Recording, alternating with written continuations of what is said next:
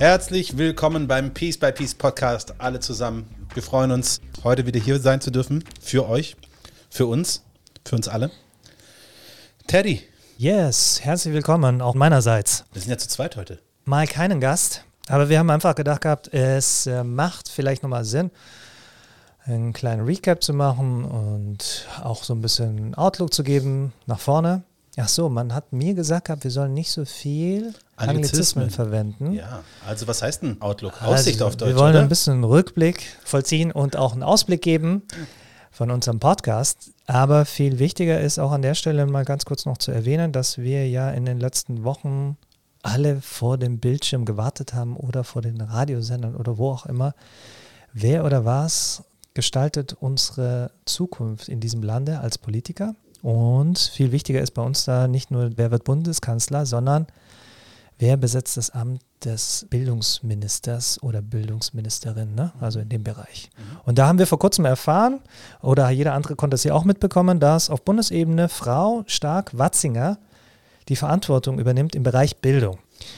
Für uns wichtig, wir haben natürlich kurz drauf geschaut gehabt, was sind denn Ihre Themen, was ist Ihr Spickzettel sozusagen an der Sache? Ja, also auf Ihrem Arbeitszettel steht auf jeden Fall die Digitalisierung der Schule. Hey, wer hätte das gedacht nach zwei Jahren Pandemie? Und äh, ja, ein ganz wichtiges Thema auch für uns, die fehlende Bildungsgerechtigkeit. Und um äh, es dabei nicht bewenden zu lassen, es geht natürlich auch um die Effektivität und die Effizienz von einem Kultusministerium oder von der Kultusministerkonferenz. Sorry, muss ich mich hier korrigieren.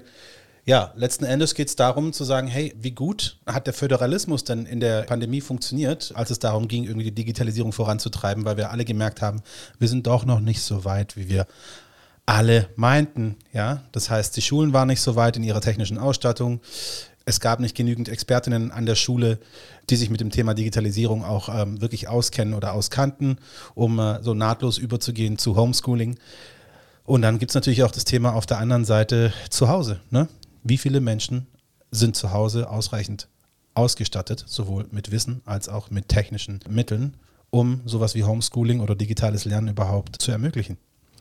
Wenn wir bei dem Punkt Digitalisierung der Schule sind, kein neues Thema, richtigerweise, wie du es gerade erwähnt hattest. Wir hatten mit der Vorgängerregierung das auch schon als einen Schwerpunkt gehabt in dem Bereich und ich glaube, es waren eben fünf Milliarden, die dafür zur Verfügung gestellt wurden, damit die Digitalisierung vorangetrieben wird. Und leider Gottes läuft es wie vielleicht in anderen Bereichen auch recht schleppend. Wir können und werden an der Stelle jetzt nicht eingehen können, warum, wieso, weshalb.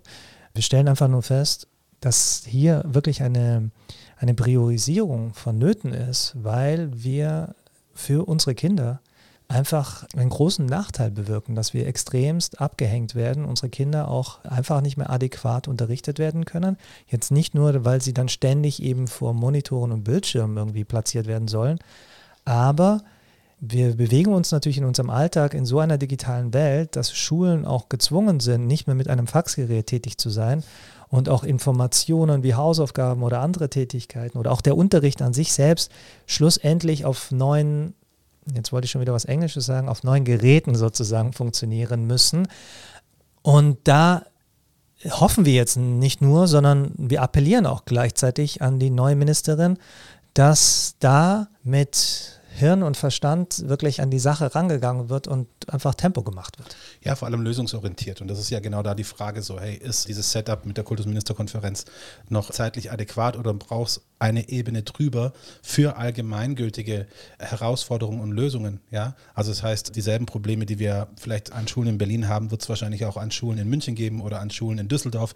Darum geht es. Also, wie schaffen wir es hier schneller zum Ziel zu kommen, weil die Informationen, die wir haben aus unseren Gesprächen mit Lehrerinnen oder Schulleiterinnen aus den Projekten, ist halt einfach, ja, das eine ist ja, wenn Mittel zur Verfügung gestellt werden, aber das andere ist es halt auch, wenn es sehr kompliziert ist, die Mittel abzurufen, beziehungsweise wenn man Mittel abgerufen hat und technische Geräte besorgen konnte, wer kümmert sich eigentlich um die Installierung an den Schulen? Wer kümmert sich um die Umsetzung?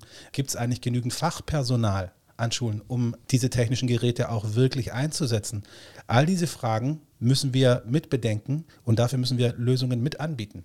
Auch da wirklich ergänzend nochmal zu sagen, das ist ja wirklich relevant in unserem Leben geworden, die Digitalisierung. Und dementsprechend muss natürlich auch der Raum und der Ort, an dem sich unsere Kinder nun mal einen Großteil ihrer Zeit befinden, auch zeitgemäß sein, weil sie können natürlich zu Hause irgendwie vor ihrem Tablet sitzen oder ihrem iPad oder, oder irgendwelchen anderen elektronischen Geräte, spielt ja keine Rolle, was es ist, aber der sichere Umgang sowohl mit den Technologien als auch mit den Inhalten, das soll ja auf einer Schule auch stattfinden und passieren. Und du hast richtigerweise, hast du mir auch gerade gesagt gehabt, dass dazu aber auch eine Ausbildung notwendig ist der Lehrkräfte.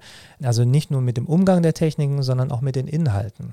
Und der Bedarf ist riesig. Ich könnte jetzt auch von einem riesigen Markt reden, ne? dass wir das auch irgendwie als Chance sehen, dass der Bildungsmarkt oder der Bildungsbereich ein relevanter sein kann und muss perspektivisch gesprochen auch, so dass es natürlich auch viele Akteure braucht und jetzt nicht nur die Politik, die sich daran engagiert halt eben. Wichtig zu erwähnen ist da auch, du hattest jetzt ein paar Städte erwähnt gehabt, wie Berlin, Düsseldorf oder sonstiges, aber wir wissen ja auch ganz genau aus manchen Tätigkeiten, die wir gemacht haben, sobald es rausgeht auf das sogenannte Land, ist dort natürlich, was Digitalisierung betrifft, ein so großes Defizit, wo man nicht das Gefühl hat, man ist in Deutschland oder in der sogenannten ersten Welt. Und da fragt sich jeder, wir natürlich auch, wie kann das sein und warum gehen wir so fahrlässig mit unserer Zukunft um? Ja, absolut. Und ich meine, nochmal, es sind sehr viele Themen, die einfach auch noch, wenn wir von der Bildung sprechen und dem Bildungskurriculum oder den Curricular, die es da so gibt und der Zeitgemäßheit dieser, dieser das gepaart mit Chancenungleichheit, weil wenn wir natürlich davon sprechen, dass Digitalisierung stattfindet auf der einen Seite, sprechen wir natürlich davon, dass es einen ganz großen Unterschied macht, über welchen Geldbeutel Eltern zum Beispiel verfügen ne? oder über welche außerschulischen Möglichkeiten Eltern verfügen, um ihre Kids dabei zu unterstützen, sich da adäquat fortzubilden, also das heißt außerhalb der Schule. Und äh, da haben wir schon vor der Pandemie bemerkt, hey, die Bildungsschere geht ganz, ganz schnell und ganz weit auseinander. Und äh, die Pandemie hat es einfach nochmal so krass dieses Thema unter die Lupe gehalten, ja, unter das Brennglas. Und es war einfach fast unerträglich, wenn du bemerkt hast, hey, auch gerade so, Teddy, so wie du und ich aufgewachsen sind, wir haben ja auch gesagt, hey, wäre das vor 30 Jahren gewesen? Ich meine, wir wären aufgeschmissen gewesen. Unsere Eltern hätten uns da einfach nicht helfen können. Und genauso geht es ja heute ganz vielen. Das sind nicht nur Kinder von Eltern, die, die neu in Deutschland sind. Ja, es sind ganz viele Menschen, die einfach entweder bildungsfern sind oder durch die Arbeit ihren Kids nicht helfen können. Es sind Menschen, die Hartz IV beziehen und deswegen auch gar nicht über Mittel verfügen. Ja, ich meine, man geht immer so davon aus, ja klar, hat jeder Internet, ja klar, hat jeder einen Computer zu Hause, ja klar, ne? Das ist falsch. Das ist einfach falsch. Das ist absolut falsch. Vor allem ist es auch komplett unfair, ja. weil Kinder einfach wirklich ihrer Zukunft geraubt werden. Und mittlerweile muss man noch einfach davon sagen, dass es auch ein Großteil der Kinder ist. Mhm. Wir entwickeln uns auch dahingehend, dass wir immer mehr in verschiedenen Räumen, in verschiedenen Zonen für uns leben, wo natürlich in der einen Welt irgendwie so eine heile Welt ist und wir irgendwie gar nicht mehr wahrnehmen, wie irgendwie zwei Straßen weiter es komplett anders ist. Und das kann ja nicht sein, dass wir so ohnmächtig zuschauen und einfach nur uns irgendwie dem Schicksal ergeben. Ich glaube, wir haben eine große Chance, dass wir wirklich auch jetzt an die Sachen rangehen, dass wir sagen, jedes Kind hat es verdient, sozusagen Zugang zu bekommen für dieses neue Wissen, für neue Techniken. Und es muss einfach unser aller Interesse sein, dass wir wirklich so viele wie möglich Kinder abholen und daran führen, weil es ist nun mal auch unser Pfund für die Zukunft, weil wenn die nicht fit sind, dann haben wir auch, was dann sonst oft bemängelt wird, dass wir fehlende Arbeitskräfte haben oder qualifizierte Arbeitskräfte haben. Wir haben hier genügend Kinder und Jugendliche, genügend in Anführungszeichen, aber wir haben einfach sehr viele.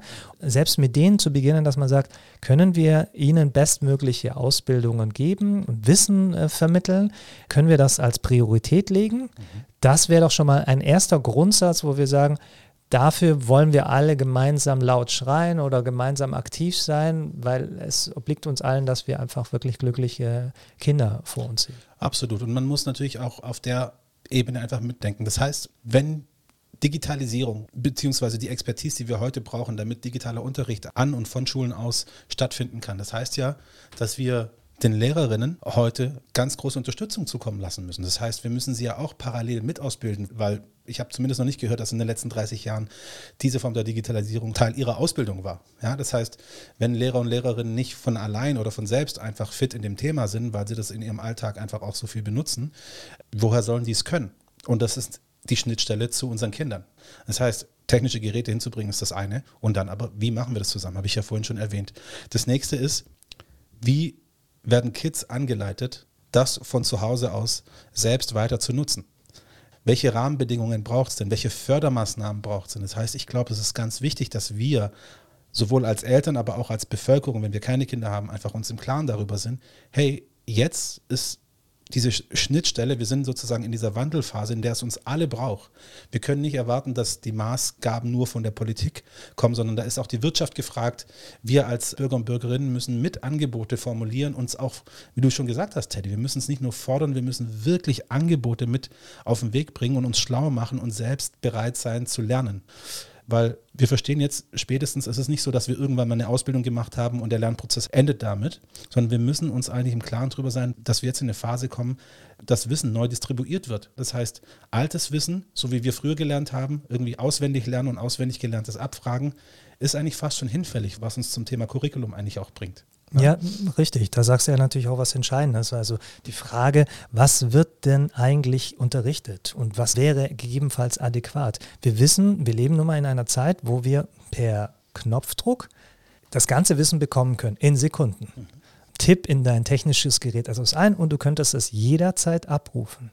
Das heißt, klar müssen wir irgendwie noch Wissen vermitteln und lernen. Aber viel wichtiger ist ja sozusagen auch solche Aspekte wie, wie verarbeiten wir diese Informationen? Wie kategorisieren wir sie? Wie setzen wir sie richtig ein? Wo stellen wir die richtigen Fragen, um dieses omnipräsente Wissen auch wirklich sinnvoll einzusetzen? Und dafür gibt es auch Methoden und Techniken, die beigebracht werden müssen, und zwar vielleicht auch in verschiedenen Varianten, verschiedenen Varianten in deinen Alltagsherausforderungen, dass man immer wieder weiß, okay, wenn ich Google benutze oder wenn ich irgendwelche anderen Techniken benutze, wie hilft es mir in meiner Tätigkeit? Wie hilft es mir in meinem Leben? Wie hilft es mir in meinem Job? Sowas kann auch gelehrt werden. Und ich glaube, ein zeitgerechtes Curriculum ist mehr als notwendig. Wir haben natürlich die Herausforderung eines Föderalismus in Deutschland, der natürlich auch auf seiner Seite sehr viel Positives mit sich bringt. Aber wir können sowohl bei der Unterrichtsgestaltung einen gewissen modernen Anstrich gebrauchen, der auch vorhanden ist. Da kann man gerne auch etwas lernen, voneinander lernen. Und da muss man ja auch gleichzeitig sagen, sowohl der Unterricht kann verändert werden, als auch die Verwaltungsstruktur oder die gesamte Idee eines Schulorgans kann auch einen modernen Anstrich bekommen. Wir wissen, dass, ich möchte nicht die Anlehnung per se an die Wirtschaft ranbringen, aber auch da sieht man ja, dass auch Unternehmungsformen, Organisationen sich verändern. Sie werden agiler, sie werden schneller, sie werden zielorientierter oder projektorientierter. Ich glaube, auch solche Methodik ist angebracht heutzutage für Schulen. Und meine Erfahrung nur, nicht, dass es ein Bashing wäre Richtung Schulen oder so, ein gibt ja ein anderes Wort als Bashing, also ein, ein, ein, ein Draufprügeln auf Schulen, sondern ich vernehme zumindest in Gesprächen mit Schulleitern und Lehrern bundesweit, dass zumindest über die junge Generation ein großes Interesse besteht, sich diesen Themen zu widmen und da auch voranzuschreiten. Und dahergehend, also wenn ein Wille schon besteht, können wir die Rahmenbedingungen auch von politischer Seite so setzen, damit wir die nächsten Schritte angehen können. Absolut. Hey, äh, nur um nochmal diese ganzen Anglizismen irgendwie anzusprechen. Einige davon stehen ja aber auch tatsächlich schon im Duden. Ne? Es ist nicht so, dass wir nur Fremdwörter hier benutzen. Teddy, ich meine, wie kommen wir von all dem, was wir jetzt erwähnt haben und all den Gedanken, die uns ja alle irgendwie schon seit einiger Zeit antreiben, wie kommen wir zu dem, was wir eigentlich mit PXP machen? Wir haben ja auch festgestellt, okay, jetzt ging es in den letzten zwei Jahren natürlich, weil es auch so omnipräsent war, weil es auch so wichtig war, weil es ein wichtiges Tool ist um das Thema Digitalisierung. Aber das ist ja bei dem, was wir machen, bei den Future Skills, sind es maximal zwei Themen, die das beinhalten. Ansonsten geht es eigentlich um ganz andere Skills auch noch, ne, die hervorgehoben werden, weil wir wissen ja, und das sagen wir in allen Podcasts und versuchen es auch darzustellen mit allen Gästinnen, die wir einladen, aber sowohl der OECD als auch irgendwie diverseste Bildungswissenschaftlerinnen als auch Silicon Valley sagt ja schon seit 10, 20 Jahren, hey, ähm, wir müssen was am Curriculum verändern, weil die Wirtschaft verändert sich, die Welt verändert sich, die Art und Weise, wie, wie und was Kinder lernen, muss sich der Situation anpassen, ja, und auch des Wandels durch die Globalisierung, aber auch irgendwie durch die Art und Weise, wie wir alle leben und wie Information distribuiert wird. Das heißt, wir werden ja heute in Schulen leider immer noch so ausgebildet wie für die Wirtschaft des 20. Jahrhunderts, für die Industrie des 20. Jahrhunderts. Was passiert aber im 21. Jahrhundert? Und ich finde, manchmal ist es total schwer, nur über diese Begriffe zu sprechen, ohne Metapher zu finden, ohne zu veranschaulichen, was es eigentlich ist. Und ein Beispiel, das ich mal gerne nenne, um auch nicht zu weit ausholen zu müssen, zeitlich ist, in 1999 wurde gesagt, dass von 99 aus in 20 Jahren sich der Arbeitsmarkt so verändert, als dass man von 99 aus 60 Prozent der Jobs, die in 2019 geben wird, ja, noch nicht kennen wird oder noch nicht mhm. kennt. Und damals konnte man sich das nicht vorstellen. Du und ich haben zu dem Zeitpunkt, waren wir schon am Studieren oder haben gerade unser, unseren CV-Service ready gemacht. Aber um ein Beispiel zu nennen, wie haben wir damals Reisen gebucht? Wir sind wahrscheinlich in ein Reisebüro gegangen, haben eine Zugfahrt gebucht oder einen Flug gebucht, ein Hotel gebucht, uns von einer Touristikfachfrau und von einem Touristikfachmann beraten lassen. Die haben uns vielleicht auch nochmal andere Angebote gezeigt. Wir haben vielleicht gesagt, hey, ich würde gerne in die Region, aber wenn es für mich günstiger ist, nach Ägypten zu fliegen statt nach Griechenland, dann ändern wir halt die Meinung auch im Reisebüro. Heute, wie buchen wir Reisen heute? Was ist in der Zwischenzeit entstanden? In der Zwischenzeit sind Unternehmen wie Airbnb entstanden. Ein Unternehmen, das ausschließlich digital stattfindet und das innerhalb von 15 Jahren zum größten Bettenvermieter in der Welt wurde. Über Airbnb werden mehr Betten gebucht als über jedes anderen Hotelkonzern. Hätte man sich Crazy. das vor 20 Jahren vorstellen können? Natürlich nicht.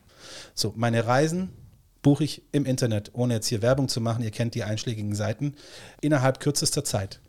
Ich lasse mich beraten auf Vergleichsseiten, kriege sowieso auf diesen Seiten schon Angebote. Also das heißt, die ganze Arbeits- und die Arbeitswelt dahinter, die das ja zur Verfügung stellt, ist ja eine ganz andere. Meine Entscheidungsprozesse finden heute zu Hause auf der Couch, keine Ahnung, mit meiner Partnerin oder mit meiner Familie, mit meinen Kindern statt und wir machen das über ein Handy und buchen das da, bezahlen es da und es kann in fünf Minuten abgeschlossen sein. Mhm. Ja. Ja, also ganz viele gute Punkte, die du da jetzt erwähnst, weil man ja einfach einen Wandel sieht in einer relativ kurzen Zeit, der wirklich immens war und sich so alles auf den Kopf gestellt hat, was man vorher kannte. Und was wir aber feststellen durften, wir alle da draußen, wir haben super schnell adaptiert in jeglicher Sache. Mhm. Was gestern neu war, war dann übermorgen irgendwie gar kein Problem mehr. Wir haben es wirklich schnell hingekriegt. Wir haben schnell gelernt. Wir waren interessiert. Und dazu ist ja ein entscheidender Punkt und der auch sozusagen mit unseren Future Skills irgendwie immer wieder forciert wird und herangetrieben wird, wenn wir als Mensch uns einfach so interessiert und neugierig sehen, also nach Innovationen haschen und irgendwie suchen und sagen, hey, was kann man anders machen? Wie kann man etwas verbessern? Dann haben wir schon eins der Grundelemente, die es immer wieder hinterfragt, wie bleiben wir neugierig? Wie stellen wir Fragen? Wie können wir Dinge hinterfragen und daraus vielleicht Lösungen finden, die für uns, ganz egoistisch gesprochen, einen Nutzen haben, aber vielleicht auch für die Gesellschaft. Daraus wiederum entstehen Geschäftsmodelle, Arbeitsbereiche, Berufe und so weiter und so fort. Das heißt, in der simpelsten Ebene, weil manchmal auch ein gewisses Missverständnis entsteht in der Thematik Future Skills, dass es immer etwas mit Technologie zu tun hat. Aber wir haben einen Großteil, und darüber haben wir auch in den vergangenen Podcasts ja schon gesprochen gehabt, dass es viele andere Bereiche gibt, wie zum Beispiel Kreativität oder kritisches Denken oder Kommunikation, die es natürlich schon immer gab bei Menschen und auch immer wieder geben wird. Die Themen an sich sind nicht neu. Entscheidend ist vielleicht nur an der Stelle, dass wir uns darüber bewusst werden, dass es dafür auch Übung braucht, dass wir wissen müssen, wie bleiben wir denn neugierig, wie bleiben wir kreativ auf eine Art und Weise. Und wir haben ja in den vergangenen Podcasts oder auch auf den Posts, die wir irgendwie gemacht haben, wo wir uns ja immer wieder an die Kids dann richten, für Eltern, für Lehrer, ne, wo wir dann sagen, okay, was wären Ideen oder Möglichkeiten, das zu machen? Und da hatten wir einfach auch die Erfahrung gesammelt in unseren Kursen oder auch an Schulen, wo wir dann aktiv waren, dass wir durch einfache Übungen, die wir immer wiederholen und auch zu Hause mit unseren Kindern machen können, Neugierde im ersten Schritt entwickeln können, was eine Grundlage ist der Kreativität, um daraus natürlich auch Techniken zu entwickeln, die sie immer wieder verwenden können für den ganzen Bereich. Mhm. Wir hatten das Beispiel, ne, wo wir ja da Kinder gefragt hatten, haben gesagt, angefangen von der Frage stellen, also, äh, woher kommt denn der Schnee zum Beispiel? So eine ganz normal banale Frage. Und dann gab es dann Antworten von den Kindern und es war interessant zu hören. Und dann sind wir immer weitergegangen, haben gesagt, okay, aber wohin geht dann der Schnee? Ne? Mhm. Und durch solche Spielchen, Alltagsspielchen, haben wir es natürlich probiert oder regen wir an, und das ist jetzt nur ein ganz kleiner Ausschnitt von Beispielen, die wir da verwenden, wie wir Übungen geben in dem Bereich Kreativität, der schon immer da war und der so als Hauptziel vielleicht auch hat, dass wir durch dieses erlernte Wissen Innovationen treiben können, die unseren Alltag verbessern sollen und können. Ja, oder beziehungsweise, ne, das haben wir schon ein paar Mal erwähnt, unsere Design Thinking Kurse, die die Kids darin bestärken sollen, lösungsorientiert zu denken, anhand von äh, Aufgabenstellungen, die sie aus ihrem Alltag einfach auch kennen, wie zum Beispiel den Verkehr. Es geht darum, dass jedes Kind natürlich im Alltag erlebt, wie der Verkehr irgendwie sie vor Herausforderungen stellt, auf was sie alles achten müssen, wo die Gefahren lauern. Und jetzt ist aber bei uns die Fragestellung, okay, was denkst du, was ist dein Ansatz, wie können wir das verbessern für uns alle? Und die Kids mit ihrer Kreativität, mit ihrer Perspektive auf dieses Thema einfach zu involvieren und sie Angebote machen zu lassen. Und wir waren immer erstaunt, was da eigentlich dabei rauskam. Und wie du schon gesagt hast, Teddy, die Digitalisierung ist eigentlich, stellen wir fest, wie eine neue Sprache, die gelernt werden muss. Es ist ein neues Werkzeug im Werkzeugkasten, aber es ist nicht der Werkzeugkasten. Das heißt, Themen wie äh, Kreativität, Kollaboration, Kommunikation, kritisches Denken sind keine neuen Fertigkeiten, die wir benötigen. Das sind Fertigkeiten, die wir alle haben, aber die wir im Alltag, im Bildungsalltag einfach nicht ausreichend trainiert haben oder trainieren. Und für den Arbeitsmarkt der Zukunft, zurückkommt auf das Beispiel, das ich natürlich irgendwie erbracht habe, mit der Touristikbranche, wird heute eigentlich geschätzt, dass bis 2030 der Arbeitsmarkt sich so verändert, dass wir von heute ausblickend fast schon bis zu 80 Prozent der Jobs, die es bis dahin geben wird, nicht kennen. Und die Frage ist, wie bereiten wir uns denn auf etwas vor, das wir heute noch nicht kennen? Und wie sehr können wir in die Vergangenheit schauen, um daraus irgendwie Rückschlüsse auf die Zukunft zu stellen? Aber wir stellen natürlich fest, du kannst nicht auf die Vergangenheit schauen, um Rückschlüsse auf die Zukunft zu stellen, weil wir wissen es einfach nicht, was passiert.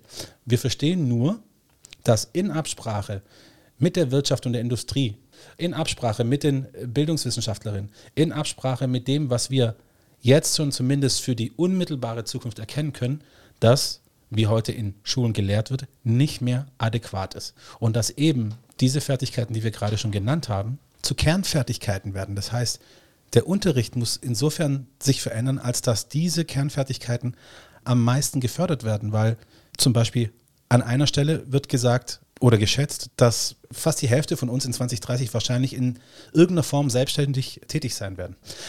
Was heißt das denn?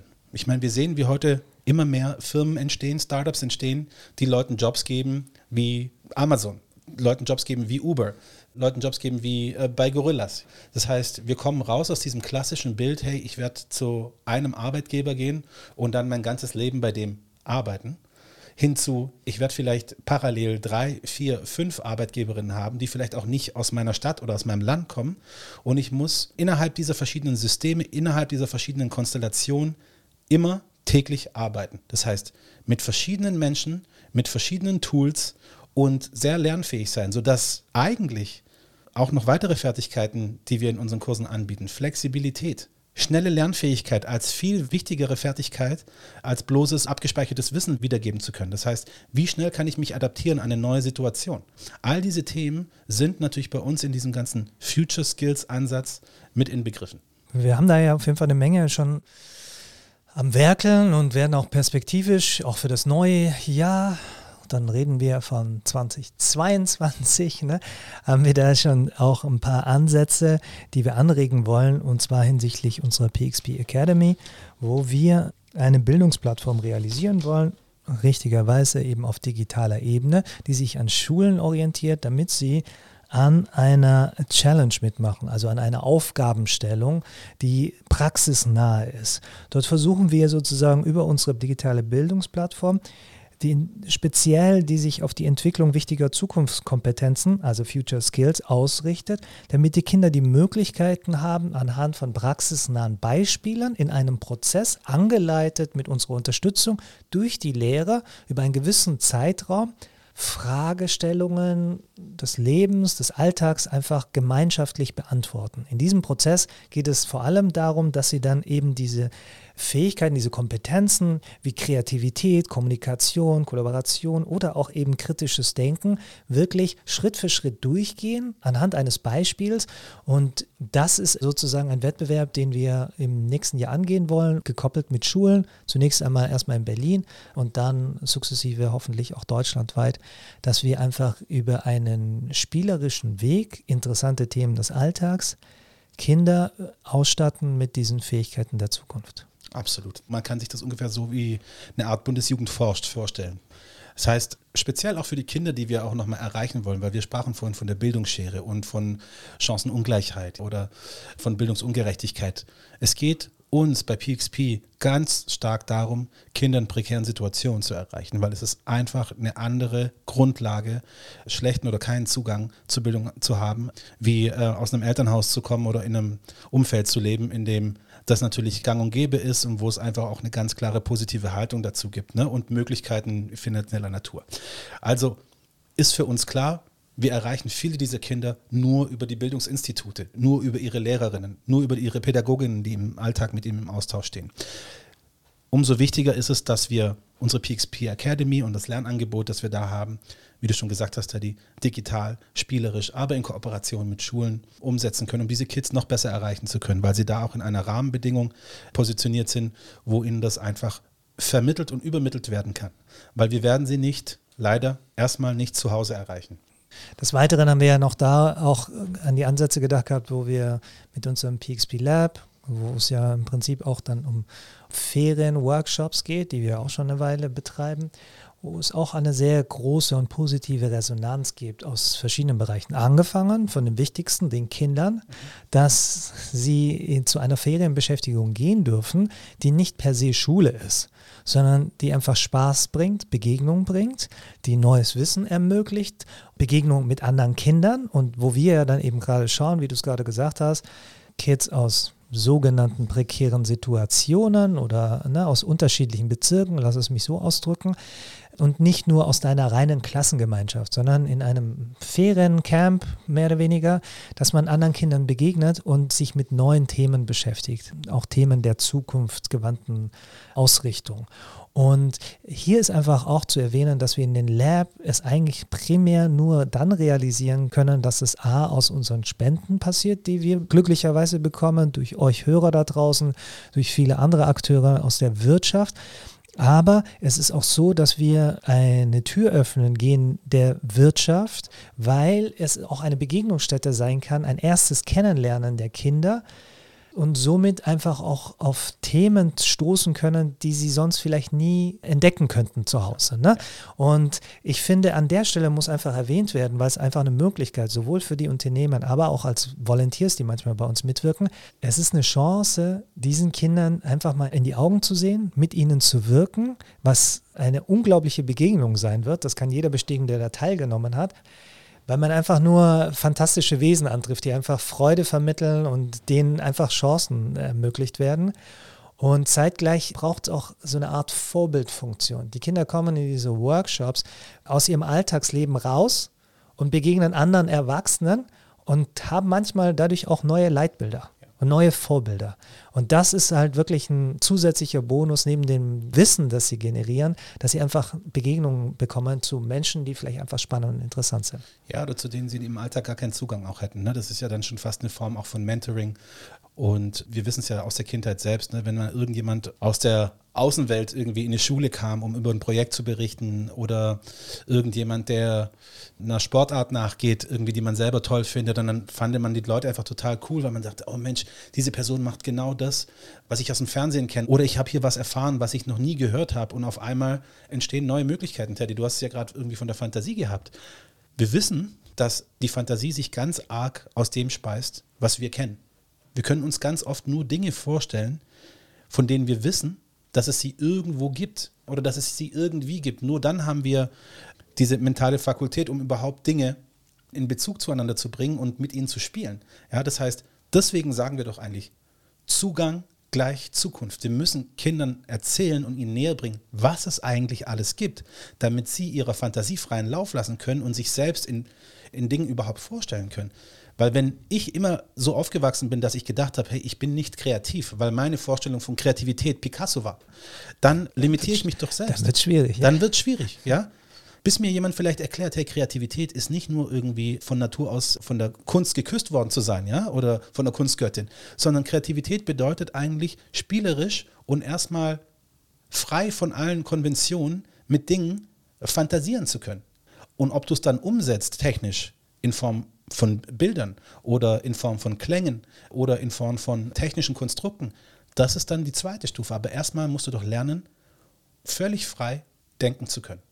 Und das sind die Rahmenbedingungen, die wir natürlich außerhalb der Schule auch anbieten wollen, weil es natürlich auch so ist, Kinder innerhalb von Klassenräumen sind nochmal anders konditioniert wie Kinder außerhalb von Klassenräumen. Und wir wollen sie ja genau notenfrei und einfach in neuen Kontexten mit Dingen in Berührung bringen, wo sie einfach sich frei entfalten können und Spaß haben können, weil das ist nämlich das andere Ding, was uns sehr wichtig ist. Wir müssen so eine Art neue Begeisterung fürs Lernen entfachen in Kindern, weil ganz oft Lernen mit Schule, mit Noten, mit Zwängen behaftet ist und wir wollen sie eigentlich frei davon machen.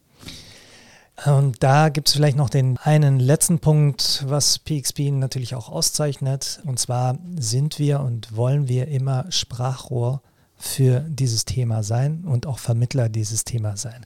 Das heißt, auch hier nochmal an der Stelle ganz offiziell gesagt, im Prinzip eine Art Einladung, wer mit uns wie auch immer in Kontakt treten möchte zu diesem Thema, wer uns sprechen hören möchte, wer mit uns auch Dinge umsetzen möchte für Kinder, darf uns gerne kontaktieren. Wir freuen uns darüber jedes Jahr.